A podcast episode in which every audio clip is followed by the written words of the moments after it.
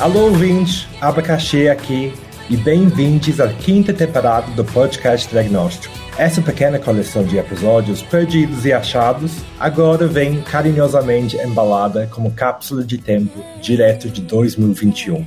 Hoje, em 2023, podemos observar arte drag sob ataque em diversos lugares do mundo. Então, nos ajudem a compartilhar estes episódios, espalhando relatos de como drag é usado para tornar as pessoas mais sãs, saudáveis e satisfeitas para quem estiver disposto a ouvir. Curtam, comentem, avaliem e compartilhem com força.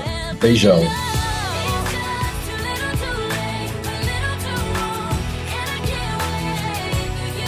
Bom dia, boa tarde, boa noite. Seja lá em que lugar do universo ou da Deep Web você estiver, está começando mais um Dragnóstico. E no programa de hoje, que já começa, hoje a gente vai ter muito misticismo, muita fofoca, de reality show. Mas antes de receber a nossa convidada, eu vou receber ela, que é a narradora oficial da Inglaterra no Brasil dos Jogos Olímpicos, né?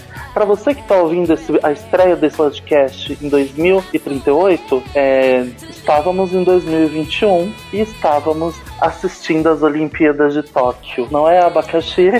Pois é, sou eu mesmo. Boa noite, Draga, como você está? Tá boa? Tá curtindo a Olimpíada, já que estamos falando sobre? Estou curtindo a Olimpíada, tô ansiosa pelo salto com vara. e, e, sobretudo, Drag, você acha que drag deveria ser um esporte olímpico? Eu acho que. Eu, eu, não sei, eu acho que se fosse um esporte. Eu acho que drag daria mais certo como jogos vorazes do que como esporte olímpico. Muito provavelmente. Pois. E aí, falando em jogos vorazes, ela que é a rainha dos condenados, praticamente. Né? ela que é a maior feiticeira da cena drag de São Paulo, Miss Congeniality e finalista do The Next Talent Drag 2. Com vocês, Lilith Preceva. E aí, queridas, que honra estar aqui. Finalmente esse dia chegou, gente. Vai, vai chover sim, sim, sim. Bem-vinda, Lilith. É uma honra ter você aqui também e então, rendeu, porque agora obrigado, que você está chegando aqui com muita mais história que contar do que nunca. Com certeza, gente. É, na hora que é pra ser, é pra ser, né? Eu acredito nessas coisas. É, quando é pra ser, as coisas acontecem. Mas estou honradíssimo de estar aqui entre duas deusas, duas psicólogas. Vou pôr minha terapia em dia finalmente também. Muito obrigado por isso. e é isso, gente. Bora fofocar, bora falar, bora. Gente, a Lilith está assim. Vocês estão ouvindo a minha voz, né? Que é a mesma, mas eu tô de barba. A Lilith está de férias, mas ela tá sempre aqui, né? Então bora lá. E antes da gente começar as fofocas, né, do TNT Drag, que inclusive a Lilith já adiantou, uma bomba exclusiva. Então, é, pessoal da edição, coloca aí um barulho de bomba, se for possível. Desi Rebeck, na verdade, é o Nelson Ruben de peruca. Daqui a pouco, uhum. aqui no Dragnóstico. Enquanto isso, enquanto isso, o abacaxi vai fazer as perguntas mais clichês do mundo drag. Eu amo um clichê, eu amo uma breguice. Venham com tudo.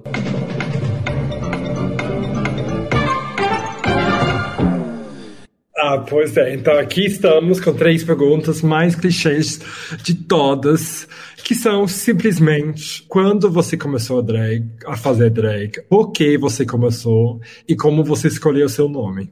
É, não lembro, não sei, prefiro não comentar. Tô brincando. Olha, eu talvez seja repetitivo do, da entrevista com a Audácia, porque quem não parece, mas a gente é gêmeas univitelinas, né, querida? A gente estudou na mesma faculdade, que foi uma faculdade de audiovisual. É, e é isso, né? Faculdade de artes, sós comunista louca. No meio de uma atividade de greve da faculdade, a gente resolveu ter um dia é, de, sobre gênero, sexualidade, sobre drag, performance. E aí, pelo que eu me lembro, que faz, foi em 2014, gente. Pode parecer que eu não me monto há muito tempo, mas eu sou uma avó já. Não sou nem mais mãe, drag, nem tia. eu tô velha, viu? É, e aí a gente resolveu fazer esse, essa atividade de assistir Paris is Burning, né? Que é esse filme icônico. E depois a gente fez tipo uma oficina drag. Só que assim, basicamente não tinha ninguém pra dar oficina. Foram várias bichas LGBT, umas amigas se montando com muita catuaba, uma fogueira. E a Lilith veio, assim, eu tava mais feia que eu não sei o que, mas não importava, porque eu acho que quando eu pus, eu fiz um peito de papel machê, uma peruquinha, um lápis no olho, uma canga enrolada, as novinhas iam me matar, porque eu tava assim, eu não me importava, assim, com, com muito com o look, era muito mais sobre a energia, e eu tava louco para me montar, então foi veio uma ânsia que tá até hoje, né? Quem me vê performar sabe que eu sou uma louca no palco e é um vômito, é uma energia de catarse e é isso até hoje. Nossa, é... se, uh, se o requisito para dar aula era tomar catuaba, podia ter chamado a draga, não é draga? É claro, catuaba, coroa, draga tem que aparecer. Inclusive, somos. Quando eu, eu já contei isso aqui, mas quando eu estava na faculdade, tinha uma brincadeira lá, eu estudei no interior, tinham vários alambiques. Eles enchiam um galão de água de 5 litros, de pinga, e a gente ficava jogando truco. Então quem perdia tinha que dar um gole, só que eu perdia de propósito para beber. E aí eu fui expulsa da Olimpíada de truco por causa disso, que eu perdi de propósito. Bicha, eu te amo. Primeiro que você joga truco também. Eu amo, tipo, eu sou a favor do movimento apropriação das LGBT do truco, porque é um jogo, jogo super machista, eu adoro. E assim, tonel de pinga, gente. Você quer mais alguma coisa? Não precisa. Então, mas é essa questão. Eu não jogava. Eu entrava hum. pra perder porque eu queria perder. Perfeita. Perfeita. É, bom, a segunda parte é do meu nome? Ou era o porquê eu comecei a fazer Isso, por, por que começou e depois o nome. É, bom, eu tive uma. Eu acho que minha geração. Assim, eu sou de 94, eu vou, sou novinho ainda, eu sei disso, mas eu acho que tem um abismo muito grande, assim. Eu acho que eu sou das últimas gerações que não pegou tanto um Instagram com referências LGBTs, com né, artistas. Então eu vivi uma, numa escola católica, eu era o único gay assumido, e eu me via preso, assim, numa performance de eu podia ser gay, mas eu não podia ser bicha, entendeu? E aí, quando eu entrei na faculdade, foi tipo, eu vou virar uma bicha louca, e eu não tinha, assim, não sabia a diferença, assim, ou, ou entre questões de transgeneridades e drag, eu era completamente ignorante. E hoje em dia eu fico muito, muito feliz de ver que tá muito mais fácil ter acesso a isso, né? E aí eu conheci drags, aí fui me aproximando aproximando, comecei a assistir RuPaul, também sou, né, cadelinha de RuPaul, que assim, acaba que é uma referência muito grande pra gente, né? Até para conhecer o que é arte, conhecer realmente é, quais são as linguagens que você vai fazer. E eu tava louca para me montar. Então eu comecei, foi algo que foi, eu falo que é maior que eu, né? Que eu posso estar com 80 anos um velhinho lá Kakura que a Lilith vai estar tá em mim, porque foi uma descoberta de. Acho que pela primeira vez eu consegui respirar e falar, eu sou isso também. Então tinha uma necessidade muito grande, que obviamente é uma expressão artística, mas para mim tem uma expressão de, de identidade, de é, sou um homem cis, né? É branco, bicha, mas sou drag. E drag, para mim, é inseparável de quem eu sou, assim. Eu posso estar um ano sem fazer que a Lilith sempre vai ser eu. Então, acho que para mim foi algo que era uma necessidade muito, muito grande de existir e resistir. É, então, não tem muito, ah, eu quero fazer drag para dar close. Eu queria, eu queria ser, sabe? Aí depois eu fui entender que era trabalho, que eu realmente amava muito isso. Mas foi uma questão de realmente me permitir quebrar e ir para um polo completamente diferente. Tanto que eu, Felipe, eu sou muito mais tranquilo, né? Sou mais fofo, entre aspas, quando eu quero, né? Mas a Lilith veio com uma, assim, uma bicha porreta, aquele mulherão que assim, você não olha duas vezes, você não, que, que é uma potência de, de brigar e de me colocar. Então ela veio para equilibrar mesmo a energia de, de me, me empoderar mesmo, eu acho. Então foi um pouco sobre isso. E já junta com a questão do nome, né? é, tipo, eu acho que o primeiro nome nesse dia aí que eu falei dessa atividade, dessa festa, eu acho que era tipo onça pintada, uma coisa bem trash, assim, sabe? Assim, tipo, nome nada a ver. E eu pensava em nome, e aí não vinha nada. E aí um dia um amigo meu, ele é judeu, e ele me contou da mitologia de Lilith. E a Lilith não tá só na judaica, né? Ela passa pela desde a Mesopotâmia, dos povos da antiguidade, etc. Mas conheci pela mitologia do judaísmo. E eu me encantei, porque eu não tinha nem ideia que existia uma mulher antes de Eva. E eu falei, eu sou isso aqui. porque não sou nem Adão nem a carne dele, eu sou a Lilith. É, e, e, tem um respeito muito grande à entidade, né? Eu, eu, eu brinco com a ideia da Lilith, mas para mim acho que eu sou uma pessoa bem espiritual também, espiritualizada. Eu sou da Umbanda, é, contato muito grande com as pombagiras. Eu acho que toda drag tem um pezinho ali, acreditando ou não. Então, para mim, é, é, eu acho que ela que me escolheu. Eu, eu brinco, né? Mas para mim é um pouco sobre isso também. E aí veio o nome Precheva é, do icônico quadrinho que chama Garota Siririca, é, da. Ai meu Deus, eu esqueci o nome da autora, que vergonha agora. Love Six Love é o nome dela. E ela é uma. Ela é lésbica e ela fez um quadrinho sobre a masturbação feminina. É, no caso, feminina, enfim, abrange tudo, né? E é uma garota que ela é viciada em se masturbar, ela trabalha num sex shop.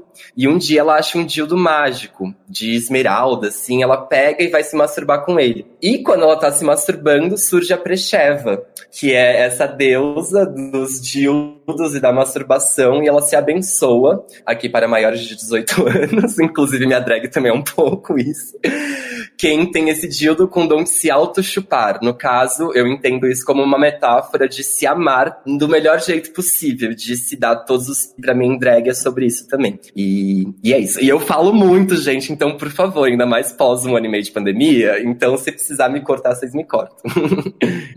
Eu, tá perfeito, eu tô amando escutando aqui essa história. Tá, ah, e Mas agora, é então, para dar, dar continuidade a essa história, vou passar para a Draga para, para, na verdade, tomar lugar da nossa freira que hoje foi, foi presa na paróquia do Carme. Não sei se você teve notícia dela, Draga, o que rolou. O quê? Então, ela tá fazendo um contrabando de hóstia, né? Foi, foi presa, né? Porque Não, ela tava vendendo a hóstia como sendo hóstia vegana, né? Hum. Mas, na verdade, a hóstia foram encontrados vários resquícios de animais e, dizem as más línguas do Vaticano, até de seres humanos nas hóstias da irmã Mary Poppers. Então, ela tá aí sendo procurada pelo FBI até que as coisas se esclareçam. Então, enquanto uhum. ela não volta para esclarecer a polêmica da hóstia, estamos aqui com o nosso Todo quadro. mundo mande gerações para a irmã Mary Popper, gente, por favor. E um bom advogado também, de um preferência. Bom advogado, advogados, advogados. Vamos agora com o nosso quadro Mitos, Risos, Técnicas e Truques.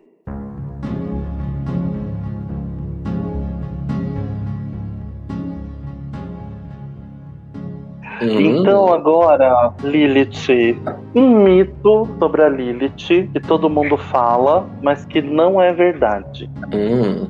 Ai, gente, pior que eu acho que é tudo verdade. Vou, deixa eu pensar aqui. Gente, olha, falem o que falar, mas eu nunca mamei montada e nem transei. Você pode dizer mesmo, né? Falou isso por aí, mas eu com certeza tenho essa imagem de mim. E eu também não sou alcoólatra, gente, graças a Deus. Ah, eu também não. Eu também não. A Aba também não. Eu não sou alcoólatra. A Malona também não é. Não somos. É.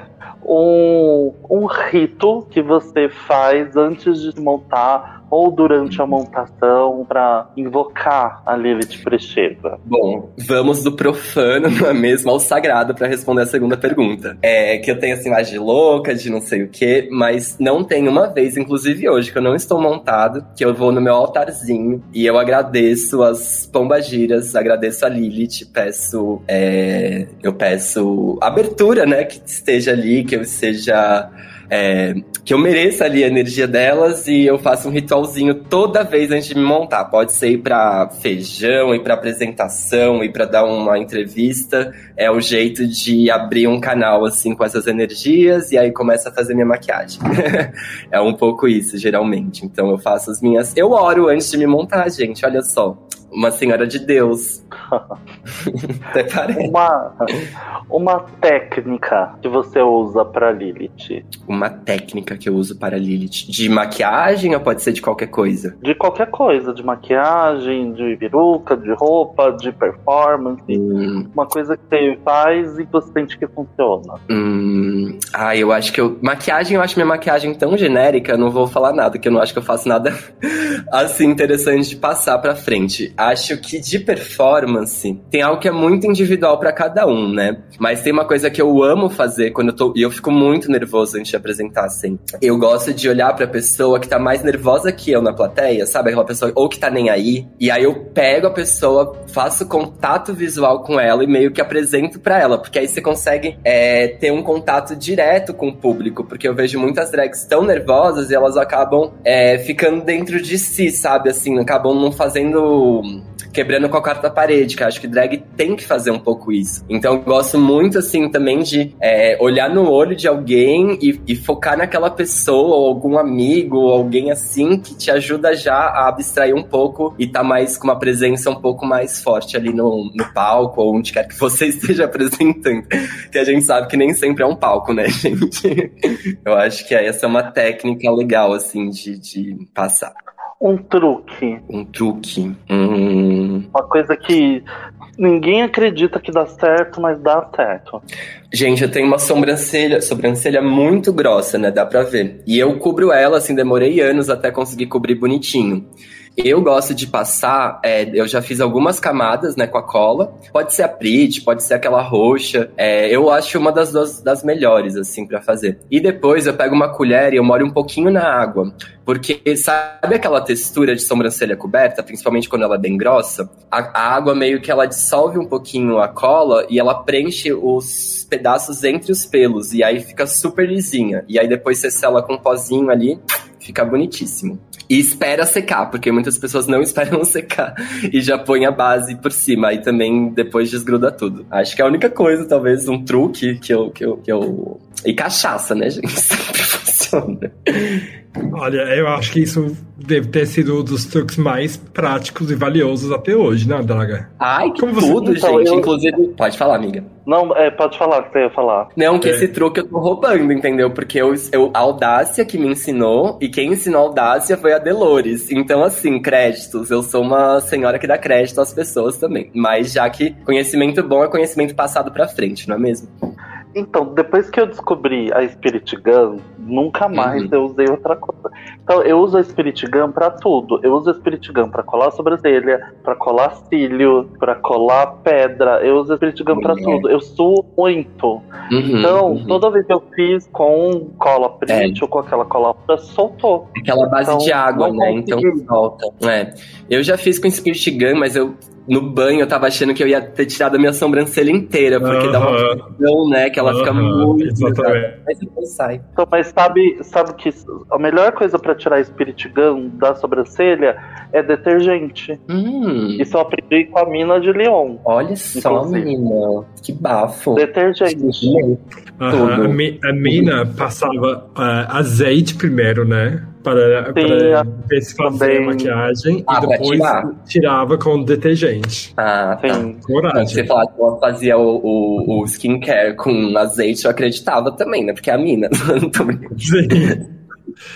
Ah, então, agora que a gente fez as nossas mitos, ritos, técnicas e truques, eu vou devolver e repassar para a Draga para uma triagem mais profunda, né, Draga? Bom, vamos lá. Sim, porque, segundo dizem os aplicativos de pegação da Bela Vista, de profundidade, a nossa convidada entende, né? Então, como já, já respondeu algumas algumas perguntas sobre como você começou a montar, né? Você já começou falando da, da, da sua relação com a pandemia, né? Uhum. Então, é, como como que era a sua relação com drag antes da pandemia e como tem sido agora? Uhum. É, gente, nossa, que dentro da pandemia teve também mil montanhas russas, né? Porque assim, um ano e meio. Mas vou falar de antes, né, primeiro. Eu acho que foi muito frustrante, assim, porque eu acho que eu nunca tinha sentido a cena drag tão forte quanto no começo de 2020, né? Tava rolando a segunda edição do Cacilda, as festas bombando. E, e além de, de trabalho, eu acho que tinha muito algo que eu sentia muita falta, que era a proximidade e a, e a ideia de coletividade mesmo, né? Porque a gente gente acabava tendo uma relação um pouco porta de balada, né, da maioria das, das manas, né? A gente acabava não conseguindo se conhecer mesmo. É, e eu demorei muito até entrar no rolê drag. Acho que eu era muito, eu tinha muito medo, na verdade. Porque eu passei muitos anos da Lilith, né? Acho que desde essa bagaceira aí que eu comecei a me montar, que eu fui parida, até acho que 2016, 17, eu performava muito em festa de pessoal da faculdade, fazia uma coisa ali, outra ali. O que não quer dizer que eu não levava a sério, porque era, que nem disse, eu, primeir, essa primeira vez que eu me montei, eu já tava assim, vou largar a faculdade e viver de drag. Mas eu demorei até entender como uma possibilidade de trabalho. Aí eu fui pra Feijão, é, conheci manas maravilhosas, fui me jogando, aí comecei a ir na Rebobe. E fui achando casas, assim, espaços realmente que, que me acolheram muito e que eu me sentia muito pertencente a algo muito incrível, sabe? Aquela sensação, caralho, isso que a gente tá vivendo é muito incrível. É, mas lidava com o dilema de toda drag, que, que realmente é algo muito verdadeiro e a gente quer, de certa forma, trabalhar com isso. Só que a gente tá num, agora mais do que nunca, num momento que é muito difícil. E aí, então, esse pós-faculdade, eu tava muito confuso entre me permitir realizar esse sonho da criança viada, que demorou a entender que esse era o sonho, que eu podia ter ele, e que eu sou talentoso e fodida pra caralho pra fazer, competência não falta, com o fato do tipo, porra, eu preciso pagar minhas contas, eu preciso investir na minha carreira que eu sei que vai me dar uma mínima estabilidade financeira, que infelizmente drag não tava me dando. Mas, de certa forma, acho que, que o pré-pandemia tinha algo muito do coletivo, que eu acho que é o que a gente está mais sentindo falta, né? Do sair na rua, ser vista, e não só no sentido de enaltecer o ego, né? Acho que tem um ser vista do drag que você não precisa estar num palco para estar tá performando. Você tá performando andando no Aroshi indo pra, pra canto, ou você tá no meio da pista, ou brigando com um viadinho homofóbico, com um viadinho homofóbico é foda, com um viadinho machista lá, homofóbico também.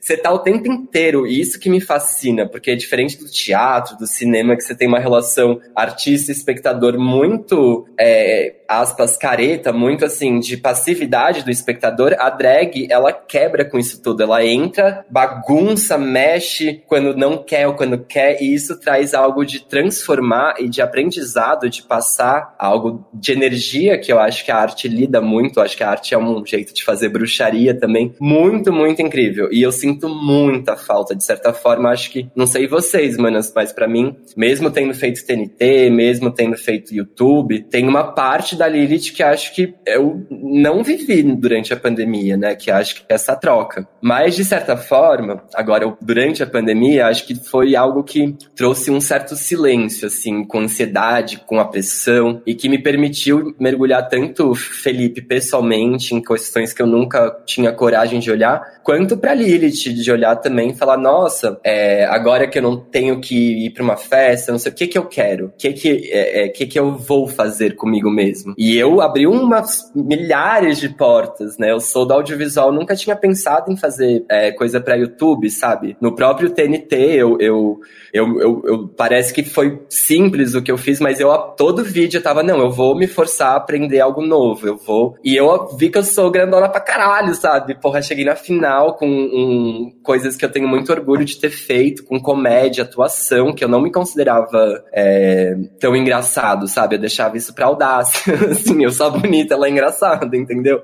E eu entendi que eu sou bonita e engraçada, tá bom?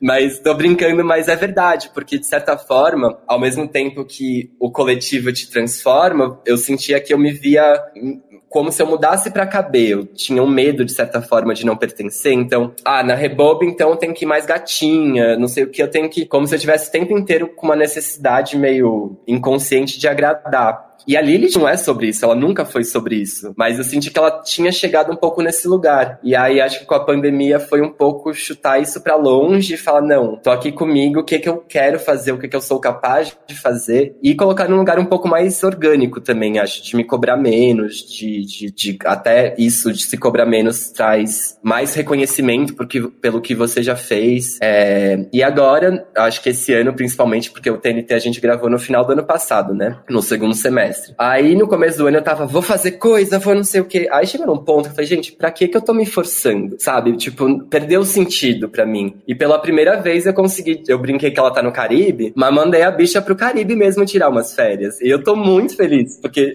é uma segurança de, tipo, ela está em mim, ela não vai morrer, sabe? Porque eu tinha uma coisa afobada, do tipo, se eu parar de fazer, eu nunca mais vou fazer, ou, ou eu vou perder, ou eu não sei o quê. E aí parece que é um pouco mais apropriado de tudo, assim. Eu tô bem. Tá aí paz, assim, né? Tá com a minha barba, tá de boa. É. um Mas isso, é, bem, assim. é, bem, é bem doido mesmo, porque eu também, eu acho que no começo, é, obviamente, todo mundo reage de uma maneira diferente. Uhum. Teve, tivemos várias épocas e fases, cada uma uhum. com uma reação diferente. Mas no momento em que muitas pessoas desanimaram, eu também, igual você, enxergava uma oportunidade de não, não, vamos seguir em frente, vamos uhum. adaptar, encontrar outras maneiras. Eu acho que eu cheguei até outubro de 2020. e eu também falei, gente, uhum. não, não sei se vai continuar fazendo sentido, se eu tenho mais gasto. Eu acho que é, é, é, eu fiquei pelo menos um pouco, pouco, decepcionado com isso, mas igual você, eu acho que uhum. de repente apresentou-se uma chance da gente ver outras coisas dentro de nós, né? Eu acho que drag queens e drag kings também, drag criaturas, uhum. uh, a gente investe tanto em nossas drags e também em nossas drag aventuras, porque muitas vezes, uhum. quando a, gente, a, partir do momento que a gente começa a fazer drag, só acelera, né? É cada vez mais, cada fim de semana, às vezes duas vezes no fim de semana, Nossa, durante a semana, mais e mais e mais. E de repente parou. Uhum. E às vezes é como se fosse um pitch stop mesmo, né? Todo mundo parou agora, né? nem todo mundo, mas eu acho que muitas pessoas pararam. E cada um tá reverando algumas coisas, seja dentro de si, seja dentro de casa, dentro da uhum. vida.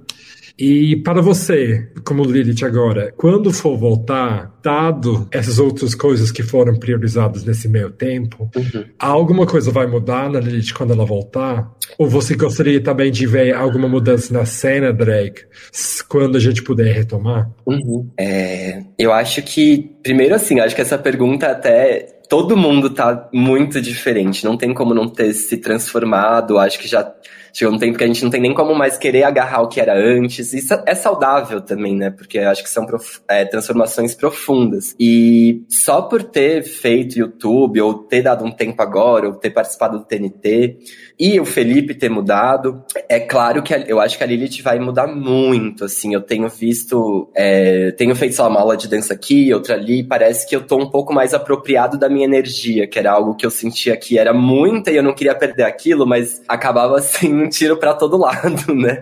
Então parece que eu tô um pouco mais é, apropriado de, de mim e da Lilith nesse sentido. Eu acho que o que ela vai ser, eu não sei e eu não quero ter controle também, porque é algo que eu acho que não dá para ter. E eu gosto disso na minha drag, que é algo que é muito verdadeira, então eu deixo acontecer, deixo acontecer naturalmente, né?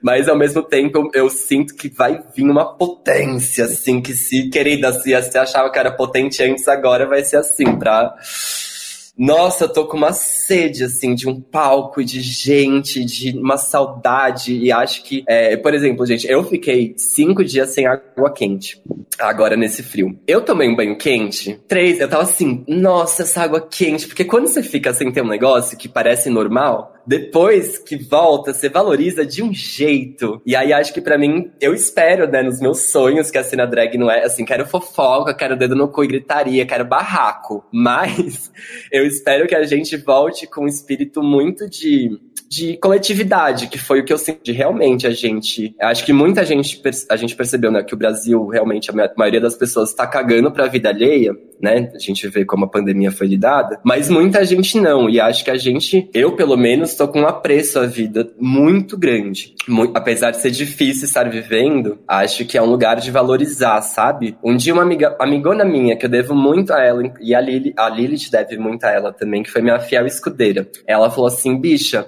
você já, sabe, a gente falando das crises da, vida, da vida, ela falou: você já parou para pensar que a gente já se tornou aquilo que a gente quis ser um dia? E eu falei, porra, pra caralho, sabe? Eu nunca tinha pensado desse jeito. E acho que é, o que a gente faz enquanto artista drag, é, a, a gente tem uma pressão enorme em cima da gente, principalmente pela gente, pelo outro, pelas pessoas que vêm RuPaul e esperam certa coisa, e para se dar bem como profissional. Mas eu sinto que a gente às vezes focava muito no que tava faltando e menos no que a gente gente já estava construindo. Então, é, o Dragaholics Anonymous, porra, que coisa incrível você reunir um monte de drag que sente um monte de coisa junto, que tem medo de falar da insegurança. É, eu espero que a gente possa estar tá mais vulnerável, é, que eu me aproxime mais das pessoas que eu já era um pouco amigo, mas que realmente criem vínculos. Por exemplo, no TNT, eu fui Miss Congenialis, até fiz um discurso do tipo, ah, eu prefiro isso a minha coroa. Mentira, eu queria a coroa da Organza sim, eu menti. Mas eu fiquei muito feliz, porque eu realmente fiz amigas que eu vou levar pra vida. E pessoas que eu aprendi pra caralho. Então eu acho que a gente valorizar cada, cada vez mais esses espaços que vão ser muito difíceis da gente reconquistar depois da pandemia, né? Não sei o que vai ser. Mas ter esse apreço a, ao que importa de verdade, às vezes, sabe? Menos ficar se comparando, competindo. Isso todo, todo mundo sente, tá tudo bem. Mas eu acho que sempre lembrar que é sobre outra coisa, né? Sabe? A gente já tá fudida, meu amor. Vamos se divertir, vamos. Eu ia falar, vamos se amar, mas ia ficar muito gratidão. Eu também não sou tão assim. Gente, o que eu mais lembro de estar no, no, no rolê com, bom, com vocês duas, na verdade, é sempre que eu ficar muito bêbada. É, é, quando eu vejo você eu sempre acabo declarando amor a Lid Prusheva quando eu bebo. Porque é Ai. desde a primeira vez que eu te vi, você, é, é você fala, né? Uma bicha doida, bicha louca. Mas, uhum. gente, é, se, se, existe uma drag que incorpora as palavras e a frase bicha doida, é Lid Prusheva. eu lembro de, de várias performances uhum. suas, seja na, numa diva, no Metropol onde você chega e explode em qualquer espaço que tem. Então, Sim, menina. É, Sempre... Inclusive, achei umas selfies nossas da festa junina da Rebobe de séculos atrás. Vou te mandar depois. Mas queria res ressaltar aqui que a Draga tá competindo comigo pra bicha chamar doida, entendeu? pra drag mais ah, Pois é. Eu, não estou... eu sou a pessoa mais tranquila. Eu quero que a aba entre em combustão espontânea neste momento. E eu, algum dia, fui uma pessoa louca. Eu estou super controlada louca, bom, deixa pra lá. Gente, entre, entre né? nós três, Mini Drag parece praticamente sóbria. E isso, é verdade, isso, isso, isso, diz muito. Sim. e... Uma coisa que eu queria perguntar antes, ah, rapidinho, que acho que você perguntou mais ou menos, mais ou menos o que eu, o que eu tinha em mente para perguntar aqui. É, a gente sempre fala, todo podcast eu falo isso, as pessoas não aguentam mais ouvir, mas eu vou continuar falando. É, é, a gente sempre fala de drag como persona e não como personagem. Uhum. E aí, Sim. é mais ou menos o que você falou, né? A gente é drag quando a gente tá no Uber, tá no metrô, chega na balada, né?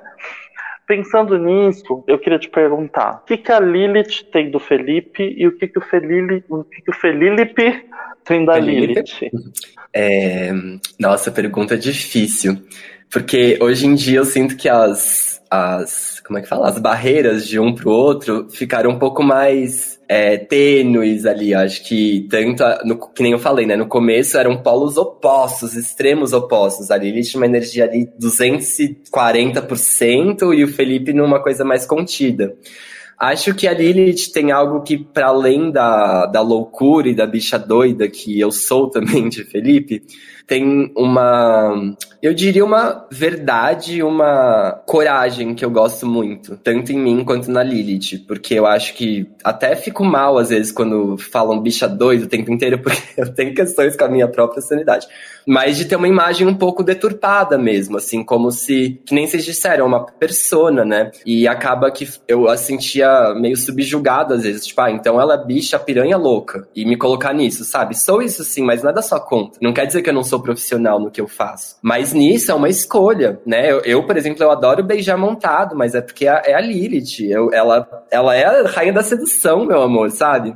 É, então, mas para além disso, eu acho que mesmo sendo doido e uma energia que eu não controlo, tem algo de uma potência que eu gosto muito de transformação, assim, tanto que os trabalhos mais legais que eu fiz de drag foram oficinas, é, oficinas drag, tanto para empresas de happy hour. E assim, quando alguém, um jovem, olha no teu olho e fala, você me ensinou algo que eu nunca nem sabia que eu tinha em mim, acho que tanto o Felipe quanto a Lilith compartilham muito isso, porque eu acho que é algo que eu tenho para mim de uma meta meta de, de vida. Eu posso não ter certas conquistas materiais ou não estar tá onde eu achei que eu ia estar, tá, mas isso ninguém tira de mim e disso eu me alimento. E alimento o outro também, porque para mim tem que ser troca. É, e agora o que o Felipe tem da Lilith, eu acho que é a beleza. Mas não sei, é, eu acho que a Lilith me ensinou muito a me colocar e brigar se eu preciso, porque antes eu era muito trouxa. E a Draga sabe disso, porque a gente bateu naquele viadinho junto, foi o combo. Ela empurrou do palco e eu cheguei com um soco, cara. Não sei se você lembra desse episódio, amiga, que o. Ah, um, uma bicha muito bêbada quis invadir o palco das meninas, a Ginger, o Dom, aí pegaram pegaram o microfone para denunciar, ele causou na festa, basicamente.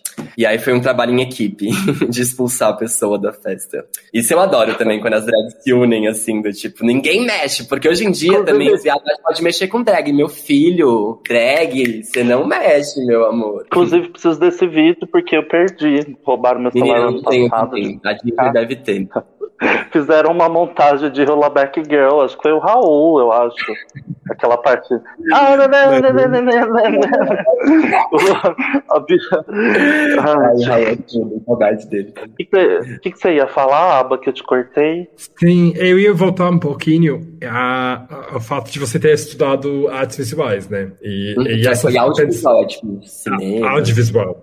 Mas pensar quanto desse curso e formação você trouxe também para a Lilith. Obviamente, obviamente, recentemente você uhum. falou que você usou bastante disso na, uhum. durante o TNT, mas quando você estava mais começando, assim, como você aplicou o que você treinou de processo uhum. criativo para a criação da, da sua personagem e persona Delete?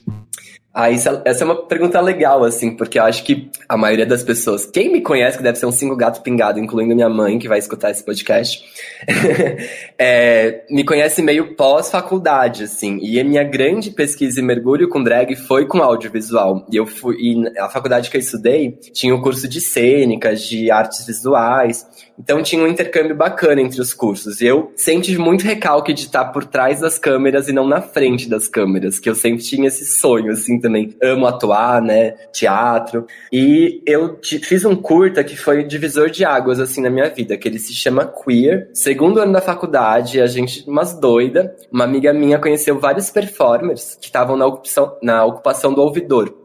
E eram performers é, que trabalhavam com questões de gênero, principalmente, né? Gênero e sexualidade. Incluindo tava a Lin, a Linda Quebrada, inclusive antes de ser a Linda Quebrada. Tive a honra de trabalhar com essa pessoa linda, linda, né? Linda, linda. E foi quando eu comecei a ir na festa estranha, comecei a ter contato, e foi algo que me tomou. E a Lilith veio crescendo junto. Só que desde então, minha pesquisa no audiovisual foi com cinema performativo. E apesar das pessoas acharem, ah, curso de cinema, de esquerda, o caralho, era um curso super conservador. Me taxaram de louca. Por isso que eu falo que me persegue o negócio da doida. Me taxaram de doido. Porque era assim, ou você fazia documentário, ou um filme com começo, meio e fim, da historinha. E eu queria fazer umas performances, assim. Tanto que o meu TCC chama Monstra. E é uma das experiências mais doidas que eu tive, assim. Porque a gente tinha que fazer um pitching. Pitching é você basicamente vender sua ideia para uma produtora ou para alguém. No caso, era para meus próprios professores. E eu falei, gente, eu não tenho como passar a minha ideia do curta, que era um curta que trabalhava gênero, trabalhava drag, era um processo horizontal, que é uma direção que eu trabalhei a partir do material dos atores e das atrizes, e não só fiz um roteiro certinho. E aí, basicamente, eu me montei de drag monstrona. Na época eu não tinha nada de CDzinha, gente. Era tipo saco de lixo na cabeça, meio arrastão na cara, o batom borrado. Entreguei uma maçãzinha para cada um dos professores. E aí, nos 10 minutos que eu tinha para falar, eu só, tipo, arreganhei minhas pernas e fiquei comendo a maçã, assim, enquanto eles olhavam para mim com uma cara de tipo, metade só me aprovou porque achou que eu ia, sei lá, matar e perseguir a pessoa. Ficou morrendo de medo de mim, assim. É, e aí foi uma experiência muito, muito boa. Então eu até sinto uma defasagem no audiovisual, porque durante a faculdade foi o tempo que eu mergulhei na drag, no teatro, em outras linguagens. E acho que não tem nem como separar uma coisa da outra. Mas realmente acho que eu falei que não, não tinha pensado de um jeito mais simples mesmo, né? De pensar em é, que foram coisas que a pandemia despertou, porque drag estava muito relacionado ao palco, não ao vídeo necessariamente, a não ser que fosse um projeto bem específico, tipo um curta-metragem, um videoclipe, né? Mas eu não pensava do tipo, vou fazer um canal pro YouTube, eu vou fazer uma sketch de comédia. É, mas com certeza eu devo muito assim à minha turma, que é um bando de doida, e às experiências que eu tive com troca com outros artistas durante a graduação, que foram incríveis assim. E voltando àquele primeira oficina que vocês fizeram juntas, quantas uhum. drags foram produzidas ali, além de você e a Audácia? Olha, tem tinha... mais sobreviventes? Ai, tem, tem a, a Lira Delírio, que é, era da minha faculdade ah. também. Ela também também participou, ela era da mesma, da, acho que é da turma da Audácia. Tinha uma que a gente chegou xingando ela, porque foi a única que foi montada por uma drag, e acho que a drag que montou ela era Rita Von Hunt, que na época não era nem famosa. é, mas eu acho que que sobreviveu mesmo só eu, Audácia e a Lira. É, acho que foi isso. Mas tinha muita gente montada no dia. E era aquela coisa, né? Passava uns glitter, colocava uma peruca, sabe? Não era nada sério, gente. Não tinha nada de. Gente, é. umas pessoas. Assim, sobreviveu, assim, a primeira... sobreviveu a controvérsias, né? A controvérsias dessa é. sobrevivência. É, verdade, Na verdade, nós estamos mortas no limbo, né? Uhum. Então, apocalipse. A gente tá. E a Lilith veio para nos reden... redem essa palavra. Redenção. Redenção, não, imagina. Redimir. Eu não vou redimir ninguém de nada, todo mundo pecador. Lilith, como foi? Vamos, vamos falar mais. A gente falou pouco do TNT, né? Assim, uhum. do concurso qual que foi o maior, é, primeiro, quando você aceitou o convite, uhum. qual que foi o seu maior medo antes, durante o processo e agora? Qual que é o sentimento depois de ter sobrevivido? Gente, então, né, o TNT foi uma doideira. Foi algo que foi muito bom, porque, que nem a Aba falou, né, de essa coisa de estar tá cansado, desistir. Eu só fui até o começo desse ano por conta do TNT. E foi realmente, até saturou, porque foi um, foi quebrado, assim, foi muito intenso o processo de gravação, né. A gente tinha um desafio por semana. É, mas eu acho que o meu maior medo quando eu recebi o convite era não é passar vergonha, porque eu nasci para passar vergonha e eu tô aqui para ensinar que passar vergonha constrói caráter. Mas eu acho que era, de certa forma, é, não me divertir, porque eu, eu tenho Marte em câncer, eu, eu fico com a mão pingando, assim, até pra essa entrevista, pra essa entrevista eu já tava nervoso, imagina um concurso. É, eu tenho medo de competição, eu tenho medo de, ai, não dá conta, e eu, eu sou muito, assim, um bichinho assustado no fundo, assim. Então acho que meu maior medo era deixar a competição subir a cabeça cabeça e, e não e, não ser a Lilith, porque quando eu participei de um concurso que era grande, que era o Queens, é, que teve em São Paulo, foi a pior performance da minha vida. Foi assim, humilhante, foi horrível. Eu vejo o vídeo, tenho, é horrível. Mas foi quando eu mais aprendi na minha vida, que foi a pior sensação do mundo, foi não sentir a Lilith comigo. Então eu coloquei muito claro, eu só vou participar disso se eu me divertir e se eu aprender. Ponto. Obviamente eu tinha que ficar me relembrando disso. É, e eu não pensei muito, eu tava realmente muito animado com a possibilidade de criar personagens, porque vendo RuPaul, eu sempre quis fazer o desafio de atuação, porque eu acho muito legal e é muito difícil você ter oportunidade de viver isso com drag sem ser numa, num contexto de competição, né? Ou de criar um conteúdo específico para isso, mas é meio difícil, né? Então acho que esse era meu maior medo. E ser eliminado em primeiro, né? Porque eu tinha certeza que ia entrar, falar de queijo de pinto e ser eliminada. Eu tinha certeza. É, e, e aí, desculpa, eu esqueci o resto.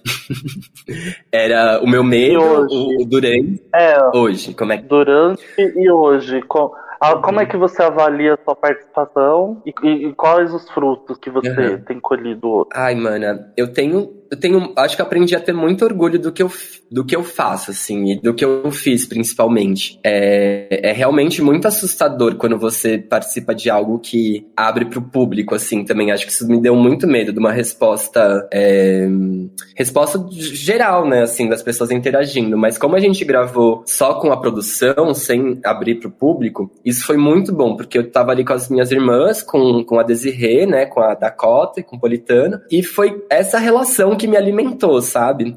E aí eu tava muito confiante no que eu tava fazendo, porque eu tava me divertindo muito em todos os desafios, de verdade. Eu acho que eu só surtei na final, assim. É, e, e eu acho que depois foi meio louco abrir para as pessoas ver pessoas com muito ódio, tipo assim, gratuito, é, em oposição pessoas que eu não via há anos vindo falar comigo, de que estavam super orgulhosas de mim e ver quantas pessoas estão ali me acompanharam por muito tempo e eu devo muito é, poder crescer como drag, como artista, é, ter um lugar de, de mostrar minha arte. Eu acho que eu entrei principalmente por ter um alcance que eu não tinha no meu Instagram, no meu YouTube, sabe? Então poder ter esse acesso foi poderoso é, e foi doido, porque as meninas todas, tirando as finalistas, sabiam, né, da ordem da eliminação, né? E a gente aguentou até abril, sei lá, desde agosto até abril, sem saber da maldita colocação do final. Então eu tava também, foi foda não ganhar, porque eu fiquei muito, eu, assim, eu pus meu coração em o que eu mais podia, mas eu fiquei orgulhoso demais da Organza. É, e foi bom eu também ficar triste, sabe? Eu me aproximei muito da minha família, da minha mãe, do meu pai. É, eu vi a final com eles, eu chorei no colo da minha mãe, ela me abraçou de um jeito que eu não, eu não fazia isso, gente, desde sei lá, 10 anos de idade, vocês terem uma ideia. Realmente, eu me joguei com tudo que eu tinha. Então foi um processo difícil, até ter acabado e falar, porra, e a Lilith, vai pra onde agora? E aí eu tava super me cobrando, não, então eu vou fazer o canal no YouTube, que eu tenho que aproveitar o buzz que tá dando. E eu não tava dando conta, eu tava saturado. Eu tô saturado ainda, sabe? Porra, foram anos de drag aí em pandemia, eu, tipo, me cobrando, me cobrando. Aí veio o TNT, eu, tipo, porra, fiz, fiz, cresci. Aí chegou uma hora e falei, gente, eu não tô dando conta de, de, de dar cor pra Lilith agora pra uma coisa que, que não, não tá fazendo tanto sentido, do tipo, criar um canal no YouTube, que é muito trabalho. Sim, todo mundo tem que bater muita palma pra quem faz isso, porque é muito trabalho. E tava precisando focar um pouco no Felipe, mas eu acho que pra mim também teve algo de me reencantar com o audiovisual, de ter mais coragem de falar, não, eu edito bem vídeo sim, faço drag bem sim, sabe? Assim, eu roteirizo. Tipo, porra, aquela final eu fiz tudo, tipo, produzi, fiz cenário, costurei, é, lula, atuei, porra. E aí você fala, mano, olha a quanti- quantidade de coisa que a gente consegue fazer. Isso é lindo e o TNT me ensinou pra caralho. Eu aprendi muito, eu tenho muito, muito carinho por tudo. Foi algo que eu sou muito feliz de ter, dos nossos caminhos terem se cruzado, terem me chamado. Até agora eu não sei como fui parar lá. Acho que realmente foi o teste do sofá, gente, porque assim, não sei como me descobriram. Então o caminho é pegar a Dakota Monteiro, é isso? Uhum. Querida, fist fuck, entendeu? Lubrifica esse punho, enfia que ela ama. Ela vai me matar. Isso ela A não falou em nosso confessionário, né, Draga? Oi? Isso ela não falou em nosso confessionário quando ela passou por aqui. Exatamente. Ela não é. falou? Não, Não falou. tá respondendo a coisa. gente vai gente. comprar. Ela tem uma gaveta na casa dela que ela já me mostrou em videochamada. Menina. É um cone de trânsito. Uhum. Dakota, um beijo, muito baixo. ama, a gente vai ter que ter um, um negócio de idade nesse podcast, nessa, nesse episódio. Ou só corta tudo, né? Eu- E, gente, eu sou muito péssima. Eu tava, não, eu não vou falar merda, eu não vou beber, eu vou ficar quietinha, eu vou ser profissional. Aí dois segundos depois, tipo. Gente, faz parte, faz parte de falar com a eu e Draga ao mesmo tempo. Acho que Ai. o vinho é o único jeito de, de passar bem. Continuem. E ah, agora, ah, a pergunta-chave. Ah, drag para você foi terapia? Foi, é e continuará sendo pro resto da minha vida. Não tem como não ser.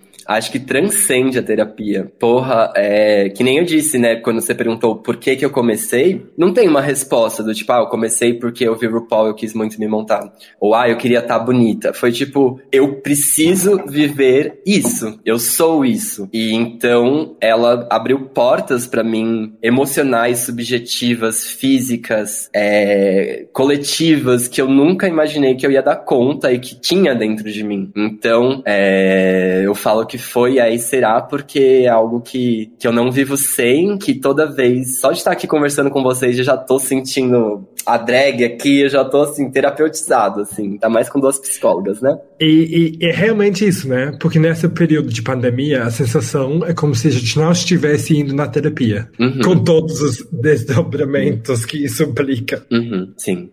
E mesmo durante a pandemia, quando tava aquele é, fuzuê, vai, em maio a gente tá de volta, sabe, aquelas montações em massa, foram vezes que me, me ajudaram muito, me ajudou muito ano passado fazer a Lilith. Realmente me trouxe, me deu chão, assim, para não sentir que tudo tivesse desabando de uma vez, né? Tinha algo ainda que eu podia fazer. E isso foi muito importante. E acho que isso é algo lindo, porque a drag, para mim, eu vejo tanta gente insegura, às vezes, com ai, mas eu não sei me maquiar, não quero sair de casa. Isso antes da pandemia, né? Ou eu tenho que ser assim, ou eu tenho que estar tá pronta, eu tenho que. Gente, tipo, não é sobre isso. É, para mim é o oposto, sabe? Eu tenho um apreço até a bagaceira, tá feia na primeira montação, porque você aprende, o resto você aprende a técnica, que nem qualquer outro trabalho trabalho. Você não sabe costurar, vai aprender. Você não sabe se maquiar, depois da quinta vez você vai saber fazer melhor. Não sei dançar, tudo bem. Mas se você tiver apropriado de você e, e com coragem de mergulhar no seu interior, que é algo que as, algumas pessoas passam a vida inteira sem ter coragem, se quer de olhar um pouquinho, a drag não só olha um pouquinho como escancara pro mundo. E porra, isso é foda demais, sabe? Eu até arrepiei aqui, porque a, me lembrar disso é, eu acho incrível, incrível. E acho que sobre não ter medo de ser feliz, é dedo no cu gritaria, sabe? Assim, vai com fé, minha filha, que vai dar tudo certo. Isso aí. Draga, temos aí a nossa, temos aí a nossa pastora, drag, uhum. Lilith Eva, pregando hoje a Fui eu que poppers, porque eu quero roubar o lugar dela, entendeu? Essa é a minha proposta.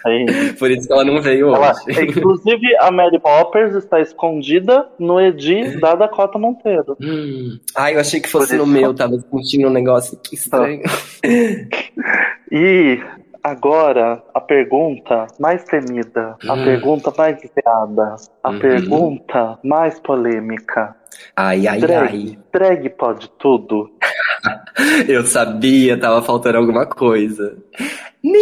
Todo mundo responde assim, eu não vou fugir à regra, gente. Ninguém pode tudo nessa vida, meu amor. Ninguém pode tudo.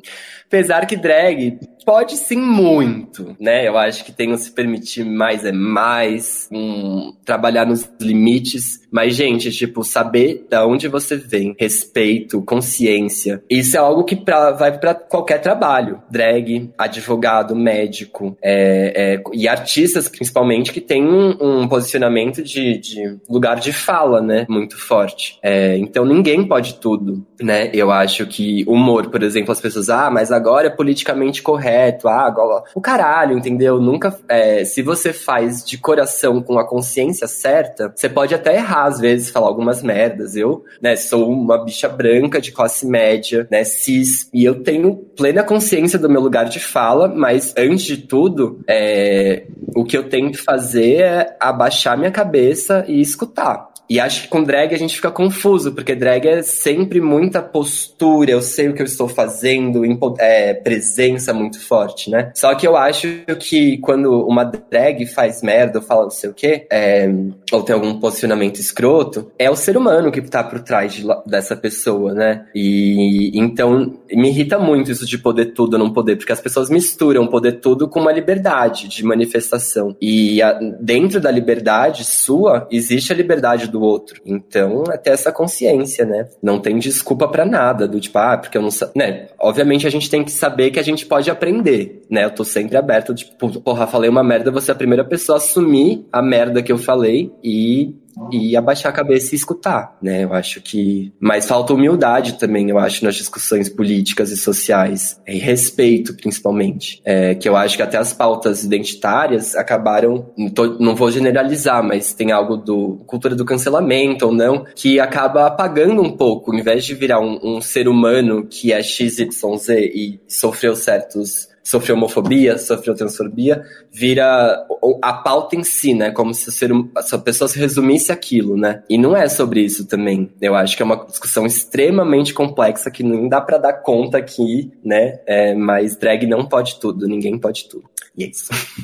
E agora nós vamos trazer uma drag muito polêmica para hum. contrapor o seu ponto. Gasp.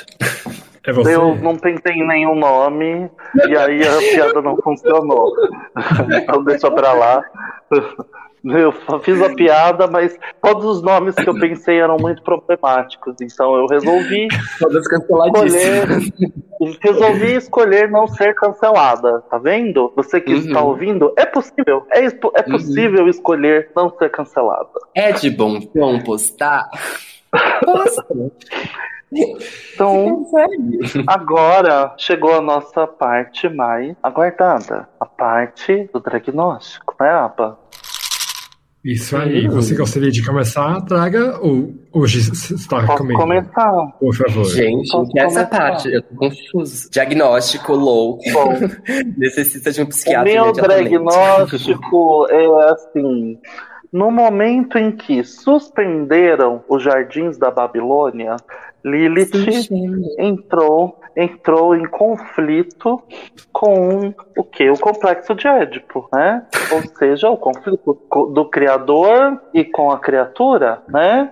O amor e o ódio que leva a uma dissociação do ego em detrimento da construção do id, que se perde no rebatimento das soluções psíquicas que antecedem a linha temporal do, da jornada do espaço em relação ao, ao limite das calotas polares. É, esse é o meu diagnóstico. Você pode repetir que eu vou escrever, amiga? Eu queria salvar isso. quando, quando tiver, quando sair a edição, você ouve porque eu, eu já esqueci. eu acabei de falar. Diagnosticadíssima. E é um pouco diferente da draga, eu não vou passar um diagnóstico necessariamente, e tem uma dragatividade arteterapêutica. E no seu caso, pensando nas, nas artes audiovisuais, eu considero que com todo o conteúdo que você já deve ter gravado e também as oportunidades ainda à nossa frente, que você poderia começar a trabalhar numa curta-metragem ou documentário, um diário de da Lilith durante a pandemia. Uhum. Na borda do apocalipse e no uhum. cuspe da retomada da coletividade drag num futuro melhor. Se existir, tá bom certo. Tá quase, gente, tá quase. Mas eu amei, acho importante. Isso, acho que Diário de uma drag em pandemia, gente, juro. Isso. E então agora, Lilith, para fechar, conte para todo mundo aqui escutando, os ouvintes, onde elas poderão ver todo esse conteúdo que você vem produzindo, quais são as suas redes, cadê seu YouTube, conte para nós. Com certeza, gente. É muito fácil de me achar, porque Precheva não existe outra. Lilith tem algumas. Mas no Instagram você pode me achar com arroba Lilith, Lilith, underline Precheva. Pra quem não tem uma dica muito boa para lembrar de Precheva, e eu só me dei conta disso depois de muito tempo que eu já tinha o nome, que é pré vezes Eva, antes da Eva. Tem isso também, um trocadilho. Então pensa em pré-Eva, pré-Sheva, com X no meio. No YouTube é a mesma coisa, Lilith Precheva, você vai achar meus. É, eu tô tão péssimo que eu nem postei meus desafios do TNT. Mas como isso vai ao ar em 2038, eu acho que até lá eu provavelmente vou ter subido no YouTube. Se vocês quiserem, vocês podem assistir todos os episódios do TNT também, que estão no canal do TNT Drag, TNT Drag, o nome do canal. E no Twitter eu estou como L Precheva, arroba L maiúsculo Precheva. Facebook eu não entro mais. O Tinder você me acha lá passando. E no Hornet também. Coloca ali localização perto da Barra Funda que você me encontra. Arrasou. E Lilith, hoje eu vou trazer de volta uma pergunta que a gente perdeu em outros episódios, mas três arrobas que você acha que os ouvintes deveriam seguir também. Artistas que você admira, que são referências para você. Hum.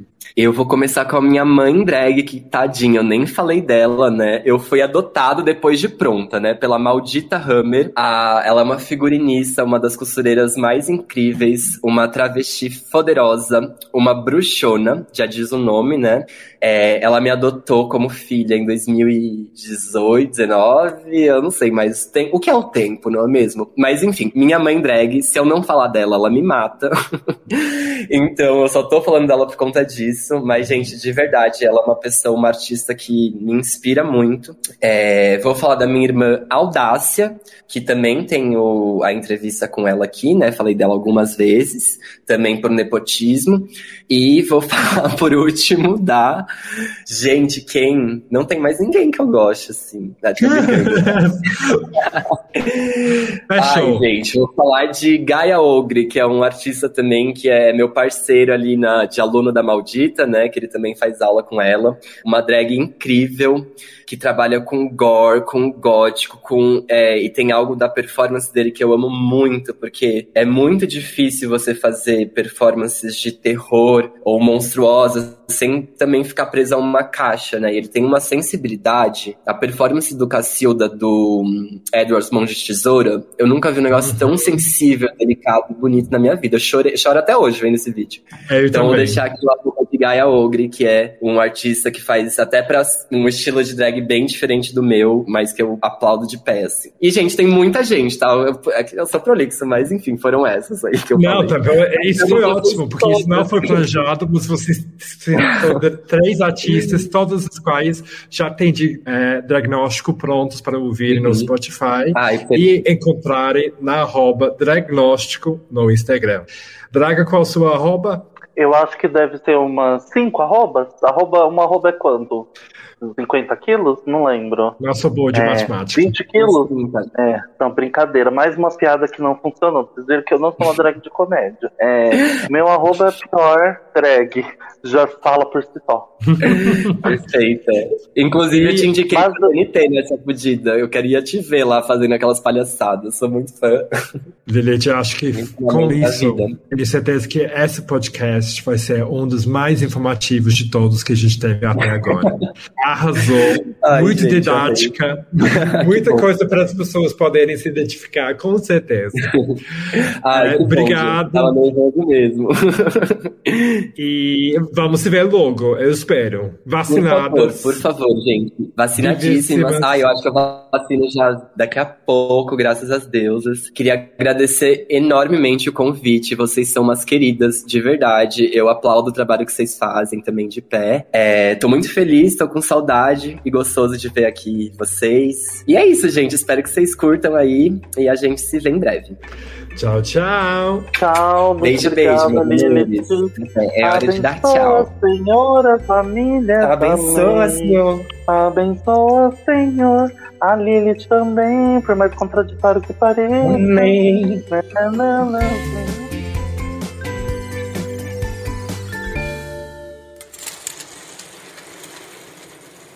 E agora que estamos só nós aqui, temos só mais uma pergunta para você, Lilith. E a Meu mais Deus, mais uma. escandalosa, reveladora de todas. Agora, Gente, eu vamos achei que tinha abrir acabado já o escândalo. Uhum, uhum. o confessionário da Imama de Popas. Mesmo ela não estando aqui, a gente quer saber qual Uhum. o seu maior pecado drag. Meu maior pecado drag. Uhum. Gente, eu sou pecadora, eu tenho muitos. Uhum. Ai, que difícil essa pergunta, gente. Meu maior pecado drag. Ai, foi isso. Foi ter deixado de ensaiar a performance que eu falei que eu fui muito mal e que perdi o concurso pra ir mamar um boy. Foi isso. Gente, façam seu trabalho direito. Era nove da Ah, noite, amiga. eu tinha que me montar. Eu, tipo, ai, só uma, uma saidinha aqui, vamos. Me arrependi horrores, gente. Foquem em você, deixem a mamada pra depois. Sempre escolham as- a drag antes dos boys. Exatamente, olha.